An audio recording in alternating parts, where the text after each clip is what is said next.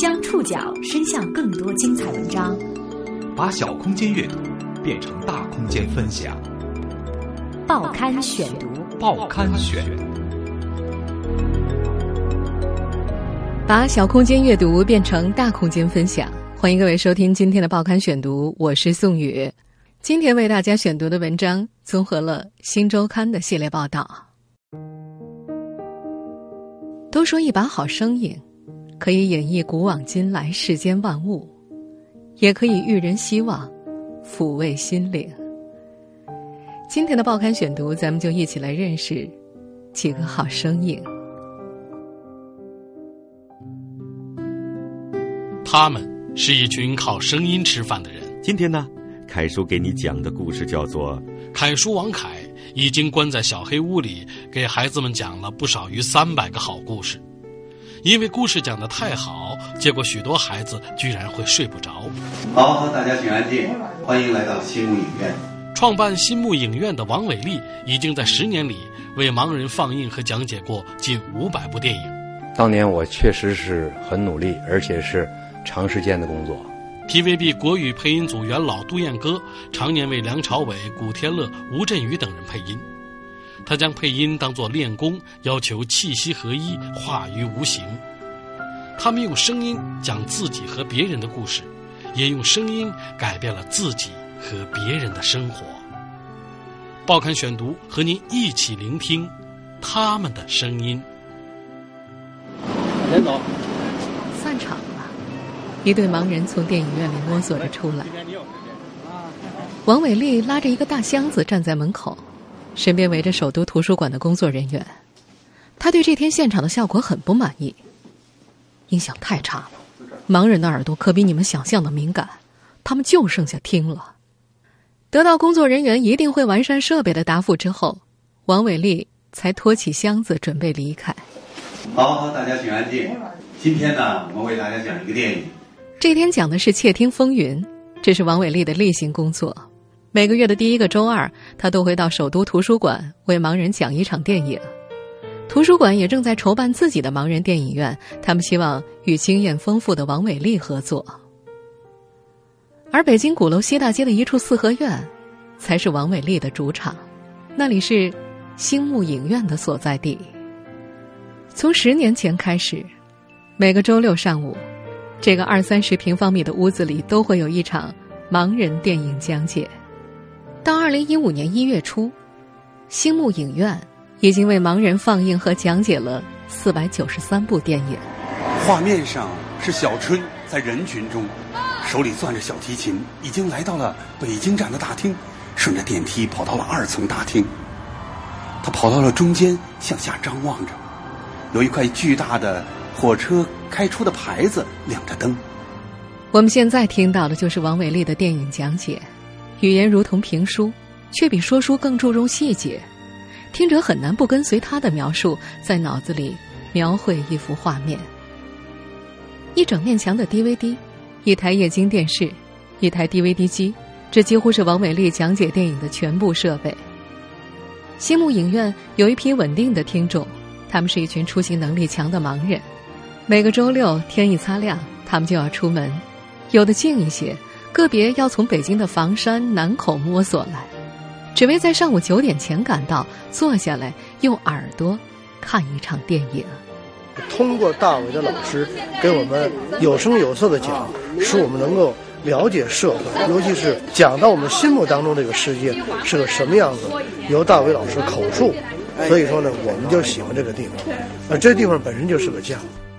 通常，王伟丽的电影讲述。从介绍故事梗概开始，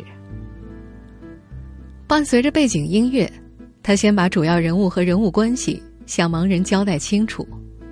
电影开始之后，他用带着情绪和情节感的声音描述每一个画面和镜头转接，用语言填补台词留下的空白，讲述要持续到电影结束，中间没有休息，一气呵成。电影结束后，他还会在片尾曲中发表感想。引导盲人理解整部电影。一般的讲电影啊，要把一一部要讲的片子要多看几遍，或者说你要知道这部电影说的是什么。转场是这个这个时候你应该用什么语言？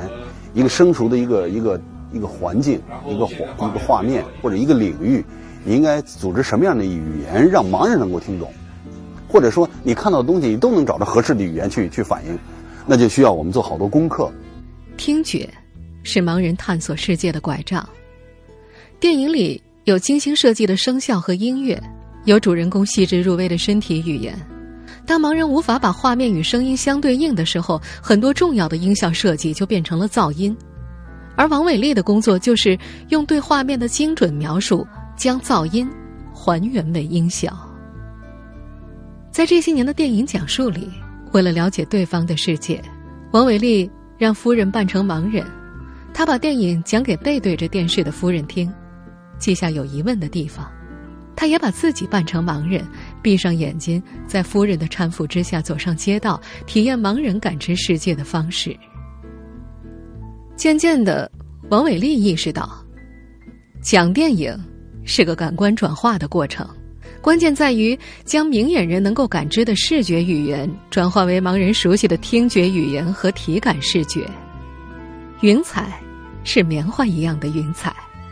大楼要像倒扣的花瓶一样，小偷夹着的皮包是枕头大的皮包。十年间，王伟丽把他发明的讲电影方法总结为一套完整的视觉讲述系统。普通人按照这套方法练习，一样可以为盲人讲出生动的电影。这是他最引以为傲的成果。曾经，王伟丽是个下海商人，那些年赚钱不容易，但也绝不困难。当年。停下生意做和残疾人有关的事，是觉得钱花光了还可以赚。但没想到的是，他再也没赚来人生的第二桶金。那之后的十年，王伟丽和夫人都窝在这个四合院里和残疾人在一起。报刊选读继续播出他们的声音。二零零五年，中国第一个盲人电影院星幕影院在北京鼓楼西大街的一处四合院。挂牌成立，随着星幕影院的名气越来越大，媒体开始关注王伟丽。关于他和星幕影院的报道，总少不了“好人”和“爱心”这样的字眼，文字也不吝煽情。不过，王伟丽拒绝做精神上的暴发户，希望自己是一个做公益的职业人。和那些好故事相比，他更愿意聊聊如何把助盲故事做得更专业。如何从政府、社会和个人的捐助当中凑够每年四十多万的房租和工作人员的劳务费？一个项目做得更专业，啊，然后把它推广下去，把它复制到全国各地去。我觉得这个是我们的目标。为了让更多无法来到星幕电影院的盲人看到电影，他向日本人和美国人学习，开发了讲电影 DVD。DVD 版本和现场讲解不一样，讲述者的声音不能压着台词。闲暇的时候，他坐在日本大使馆富民工程捐助的录音间里录制电影解说词，也培训志愿者为盲人录制图书，按照国际标准制作新木图书。在图书和电影的挑选上，王伟丽是谨慎的。在他们那代人的观念当中，电影要有意义，要能启发人，他还要好好说台词，方言是影响传播的。他不喜欢炫技的艺术电影，他觉得那些欲望、情色以及颓废的情绪会让盲人念头太多。不久前，推拿的制片方曾找到王伟丽，希望他为盲人讲讲这部电影。王伟丽委婉的拒绝了。电影里阴暗的情绪和赤裸裸的性爱场面是他不愿意讲给盲人的，但他建议大家去看看毕飞宇的小说原著。盲人的世界是黑暗的。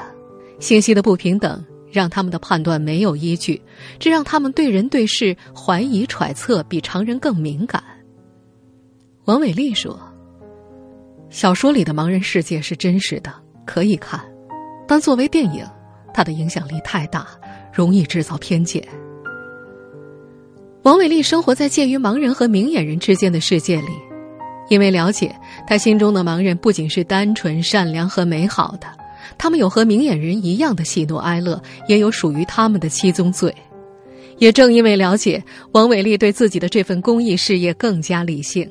他想尽可能的用声音弥补盲人的视觉缺陷。王伟丽是为盲人讲电影的好声音。最近还有个为孩子讲故事的好声音很火。宝贝儿，欢迎收听凯叔讲故事。曾经孙敬修的故事陪伴了几代人，凯叔王凯觉得自己的声音会是下一个陪伴孩子成长的声音。报刊选读继续播出他们的声音。每天晚上八九点，凯叔讲故事的微信后台都会被绿色的语音柱刷屏。如果时间允许的话，王凯会坐下来一条一条收听这些粉丝留言，有提问的，有说晚安的，也有专门来聊天的。稚嫩的童声从电脑里传出来，听得王凯心花怒放。有小朋友家长给王凯留言：“奥斯通啊，听凯叔太多，好多个故事都快背下来了，以至于远远的看见我看的电视里提到书法的楷书，就冲过来问我。”是楷书吗？怎么长得不像？从第一次把睡前故事传上网开始，王凯已经为小粉丝们讲了近三百个故事。从前的财经故事王凯变成了楷书，粉丝年龄拉低了三四十岁。王凯开玩笑说：“如今自己是名副其实的老少通吃。”王凯的气质也和主持财经节目时不同，现在的他表情丰富，喜欢搞怪。偶尔还有点小骄傲，因为孩子们喜欢。王凯说：“现在的这份事业是女儿带给他的。大女儿当当是他最早的听众，那时候女儿还蜷缩在妈妈的肚子里，王凯就隔着肚皮给女儿念唐诗宋词。一开始老切换，后来换烦了，干脆给她背个长的《长恨歌》，一背就是二十多分钟，省事儿。王凯说：“长恨歌是他哄女儿的神器。”孩子出生之后，依然可以一诗多用，哄他高兴就用短促的、开开心心的语气背；哄睡觉的时候，就把女儿往肚子上一搁，用催眠曲的方法背，不一会儿准能哄睡着，特神。那首诗一直到女儿一岁半的时候才失效。《长恨歌》下岗了，王凯就开始讲故事。普通小孩都喜欢反复听同一个故事，听到背得下来才高兴。可是女儿当当偏不，她记性好，又不听重复的故事，王凯只能每天讲三四个睡前故事，变着花样来。也就是从这个时候起，王凯开始大量的买入儿童读物，寻找素材，一个月一箱两箱的买，这可是个大工程。他说，孩子听惯了一个人讲故事，就不愿意换人。尽管他老婆也是主持人，讲故事的水平不比他差，但孩子就是不买账。即便出差在外地，他也不能让女儿断粮，要事先录好每晚的两个睡前故事，否则走不踏实。付出这么多，不如就和别人分享分享吧。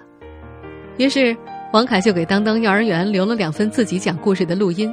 班上二十八个孩子都对王凯叔叔的故事着了迷，反反复复听个没完。孩子家长就开始提要求了，讲两个，再讲两个。后来，他干脆把故事挂上了网。孩子听故事，家长学讲故事。凯叔讲故事就这样火了起来。在成为凯叔之前，他是财富故事会和对手的主持人，声音一直是他的资本和底气。报刊选读继续播出他们的声音。曾经，孙敬修的故事陪伴了几代人。王凯觉得自己的声音会是下一个陪伴孩子成长的声音，在这件事上，他非常自信，也很理性。为什么孩子喜欢呢？首先，这是一个男性的声音。王凯说，男性在中国孩子的成长中是缺失的，男人的声音让孩子有安全感。另外，从声带的结构来说，男人的声音可变化的空间更大，层次也更多。小的时候。王凯不是个好学生，学习不行，也不会打球，但是老天终究为他开了一扇窗，他天生就会讲故事。上小学的时候，王凯就是学校里的故事王，不仅讲，他还编。当年流行飞碟探索之类的科幻故事，有一次，王凯在地上捡了本杂志，里面有个科幻连载故事，虽然只有这么一期，但是王凯给同学们讲了好一阵子。大家都以为他为了服务同学买了杂志来读，谁知道他就看过一期，剩下的都是编出来的。每个对记忆痴狂的人都有个启蒙老师，王凯的启蒙老师是田连元。太尉宋元景听宋江一席话之后啊，直瞪着两个眼睛，老半天没说话。没错，就是说评书的这位。三年级的时候，王凯开始听田先生的评书，一遍又一遍的听，边听边给同学讲，讲的像模像样。后来他又迷上了配音。当时他正在一所大专学习摄影，但他对摄影艺术并不上心，而是每天对着录音机一句一句模仿电影配音，立志要做一名配音演员。大专毕业之后，考北京广播学院成了王凯的第一选择。一进校门，他就想方设法的成为一名配音演员。到毕业的时候，已经是配音界的小腕儿了。不过，配了几年音，这种带着镣铐跳舞的艺术不能给他新鲜感。他开始边主持节目边讲小说，一年的时间里讲了二三十部小说，一人分饰上百个角色，对他来说那叫一个过瘾。做了那么多和声音有关的职业，让王凯出名的是《财富故事会》和《对手》的节目主持人。但是对于王凯来说，出名还是其次。这两个节目里上千个商业案例，给他后来的创业积累了丰富的经验和方法论。这个节目为他打开了一扇门，让他知道这个世界的运行轨迹是这样的：原来最有效的组织是公司，最强大的催化剂是商业，最刺激的人生是创业。他就想过这样的日子。王凯还真的就去过这样的日子了。二零一三年三月十四号是他三十四岁的生日，那天他正式宣布从央视辞职，要随性而活，并打算自己创业。于是有了第一个项目。凯子约，又在女儿的启发下，有了今天的凯叔讲故事。进入这个行业之后，他才真正意识到这是一个多么庞大和有消费力的市场。二零一四年三月，他又做了一个决定，放弃凯子约和合伙人分手，全心全意的给孩子讲故事。王凯在讲故事当中收获的满足感，远大于之前的任何一次成功。孩子的反馈。自然是美好的，更让他欣慰的是，愿意掏钱支持的爸爸妈妈们。有一次，王凯去幼儿园接女儿，路上碰到了女儿同学的奶奶。那位奶奶拉住王凯说：“凯叔啊，你的故事要收费，你知道吗？这样下去不行的。服务用户是最基本的互联网思维。上千个商业案例都告诉王凯，先聚人气。”别急着赚钱，所以当有妈妈抱怨凯叔故事讲的过于生动，孩子听完不睡觉的时候，王凯就在每个故事的后面加读一首唐诗。宝贝儿，现在到了该睡觉的时候了，把眼睛闭上，凯叔为你读诗。唐诗读七遍，每一遍都降一些分贝，直到声音轻的像和孩子说悄悄话一样。对于那些喜欢听故事的孩子们来说，凯叔还在讲故事，就是最幸福的事儿了。当时呢，就一个电话就跟 TVB 沟通上了，一回来就开始了配音的紧张工作。这个声音你一定熟悉，他是《创世纪》里的罗家良。你们所赚的每一分每一毛都是清白的，也是《金枝玉孽》中的林保怡。当年，你想着你的功名利禄，你想他了吗？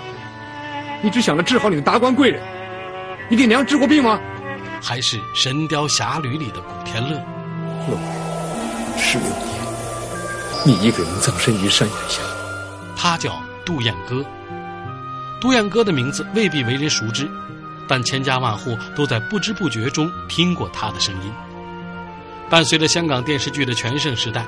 这位 TVB 国语配音组的元老是很多港剧男主角在内地的另一副面孔。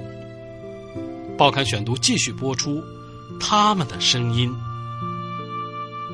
杜燕歌，自称是个固执的人，他形容配音工作如同修炼盖世武功，首先要保持气息稳定。第一集到第一百集，你的身体和情绪状态必须稳定一致。生病了、失恋了，都会有所影响。一般 TVB 的工作量比较大，而且呢，就速度比较快。从上世纪九十年代回归配音行业至今，十年如一日。公司每天九点上班，他七点就到了，看对白，整理思绪，调整心态。九点整，团队到齐，一起看一次剧，梳理对白，然后红灯亮，开始录音。这时他已进入角色。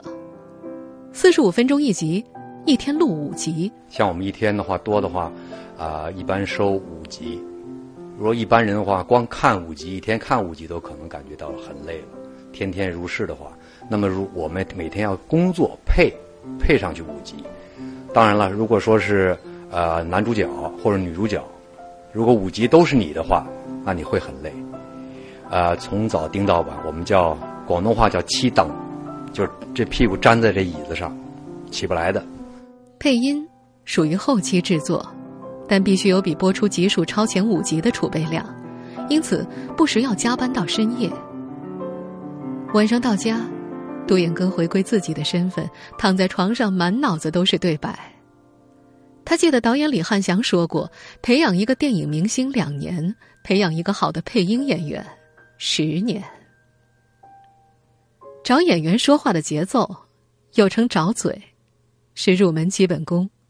刚入门的时候，杜燕哥也曾数过演员的嘴，观察字数、嘴型、断句，练久了便知道随感觉走，调整虚词的挪用、停顿。曾经的唱歌功底对他找到节奏有很大的帮助，杜燕哥差点就成了一名歌星。一九七五年，十八岁的他移民香港。在四个工厂当过工人之后，报考了邵氏演艺培训班，同时被演员组和配音组录取。一九八一年还参加歌唱比赛夺冠。当时唱片公司的机会不多，一年之后他主动解约了。不过造化弄人啊，后来那间公司渐成气候，出了巨星梅艳芳和张国荣。杜燕哥一度觉得，配音小菜一碟，戏里哭就跟着哭，嚷就跟着嚷。只看到角色表面的东西，不了解戏中人内心的情感世界。后来他领悟到，找嘴之后第二个境界是有戏，也就是将自身的经历对应戏中人的情感。有感情经历和没有感情经历配出来是不一样的，观众听得出，自己也感受得到。这要源于杜燕歌丰富的人生阅历，他的人生。比配音生涯更加传奇。自小，父母不在身边，冷暖自知。初到香港，他受尽白眼。生活稳定了，又抛下演艺事业，随妻子远赴澳洲，却败给了妻子的初恋男友。离婚之后，他在澳洲举目无亲，每天打四份工。就在这个时候，他家里遭贼洗劫，他的证件被用来诈骗，一度被通缉。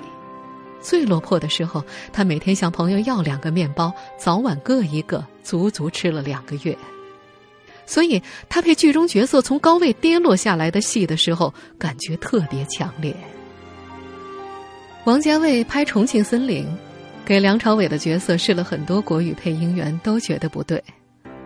杜英哥试配的时候，看着梁朝伟大段独白，和毛巾说话，跟肥皂说话。他想起在澳洲的时候，为了省长途话费，对着录音机说话，然后把录音带当成信寄给好朋友。你不要自暴自弃了。前阵子看你还好好的，怎么一下子胖这么多啊？他虽然不在，你还是得见人呢。不要再放纵自己了，减肥。王家卫当场就找到了感觉，后来。电影国语版在台湾上映，梁朝伟获得了金马奖最佳男主角，那是他首次拿影帝。但是，鲜有人想起，杜燕歌也是幕后的功臣。他说：“幕后人员应当有幕后工作者应有的谦虚。”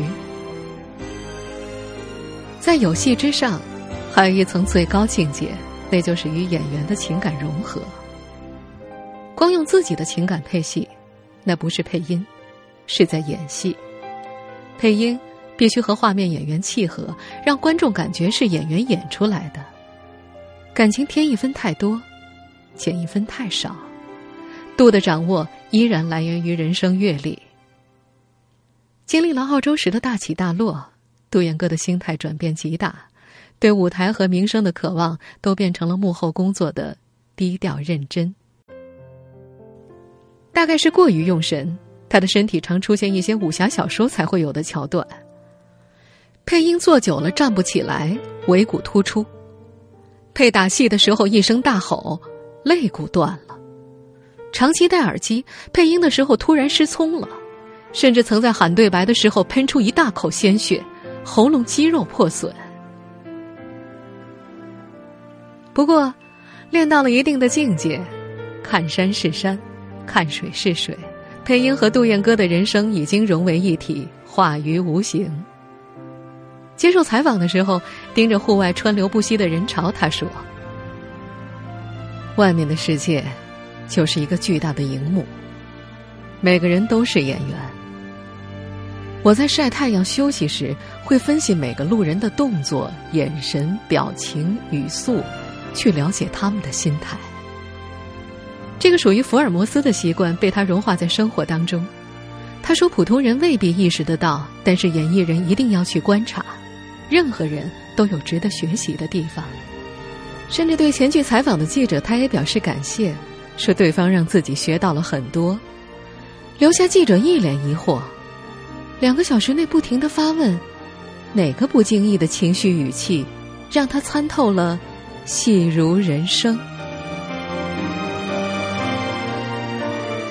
听众朋友，以上您收听的是《报刊选读》，他们的声音，我是宋宇。感谢各位的收听，今天节目内容综合了《新周刊》的系列报道。收听节目复播，您可以关注《报刊选读》的公众微信号，我们的微信号码是“报刊选读”拼音全拼。下次节目时间再见。